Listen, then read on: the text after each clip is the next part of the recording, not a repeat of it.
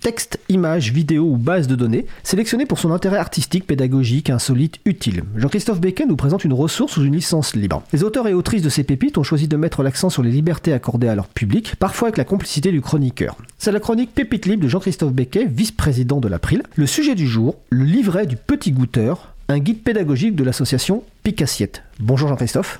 Bonjour à tous, bonjour à toutes. Picassiette est une association engagée dans l'éducation à l'environnement et en particulier dans l'éducation à l'alimentation citoyenne et à l'agriculture durable. Elle partage sous licence libre Creative Commons by SA le livret du petit goûteur. Il s'agit d'un guide pédagogique pour découvrir son territoire grâce au goût. Le livret sert de support aux classes du goût, une approche qui vise à faire naître le plaisir gustatif, favoriser la curiosité et l'ouverture au monde. On trouve en entrée le vocabulaire des sens, liste de mots pour décrire les sensations autour des aliments. Croustillant, moelleux, joyeux, suave, onctueux. Le guide est prévu pour être complété par l'enfant lors d'une séance de dégustation axée sur les cinq sons. Oui, on peut s'amuser à nommer le son de chaque aliment qui craque, croque, croustille ou crisse. La ronde des saveurs aborde le plaisir gustatif. Un schéma sur l'olfaction montre comment le parfum d'un aliment participe à la dégustation. La vue, quant à elle, nous renseigne sur la couleur, la forme, l'aspect d'un produit. Mais attention, elle peut aussi nous induire en erreur. La dernière partie du guide met en lumière le lien entre les aliments et le territoire. D'où proviennent les produits? Qu'est-ce qu'une appellation d'origine protégée? Que signifient les sigles officiels comme label rouge ou agriculture biologique? L'évocation du pélardon, des plantes et du miel des garrigues finira de nous mettre en appétit. Le choix d'une licence libre permet de favoriser la diffusion du livret et par là même la propagation des méthodes et des enjeux défendus par l'association. D'ailleurs, l'association Picassiette est lauréate de l'appel à projet du Programme national pour l'alimentation 2020-2021.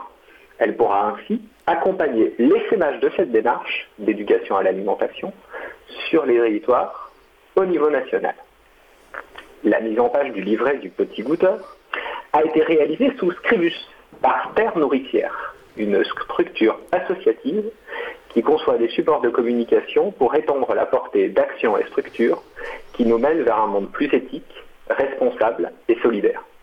Scribus est un logiciel libre de PAO, une publication assistée par ordinateur. Le choix d'un logiciel libre est parfaitement cohérent avec les valeurs défendues. Si vous voulez découvrir ce fabuleux logiciel, le site Floss Manual propose un manuel de prise en main de Scribus en français et sous licence libre. Je donne les liens dans les références de l'émission.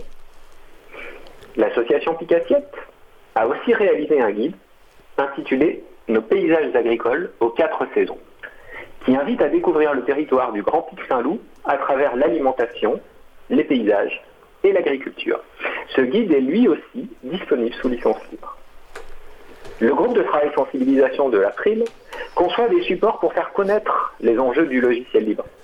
Comme le livre du petit goûteur, ces documents sont réalisés avec des outils libres et partagés sous licence libre pour encourager leur diffusion et leur réutilisation, mais aussi leur amélioration et leur adaptation. Par exemple, l'Expo Libre, qui présente les enjeux du logiciel libre en une dizaine de panneaux, a dû être traduite en anglais, en espagnol et en italien. Bah écoute, merci Jean-Christophe pour cette euh, chronique. Je précisais que le guide fait 16 euh, pages. Hein, et que, que, le Pélardo est un très bon petit fromage au lait cru de chèvre, si je me souviens bien. Euh, et que le choix de la licence CC by SA donc, euh, euh, partage dans les mêmes conditions. C'est une licence qui permet la réutilisation et la modification, y compris pour des raisons commerciales, à condition que les versions rediffusées et modifiées soient sous la même licence, ce qu'on appelle partager dans les mêmes conditions.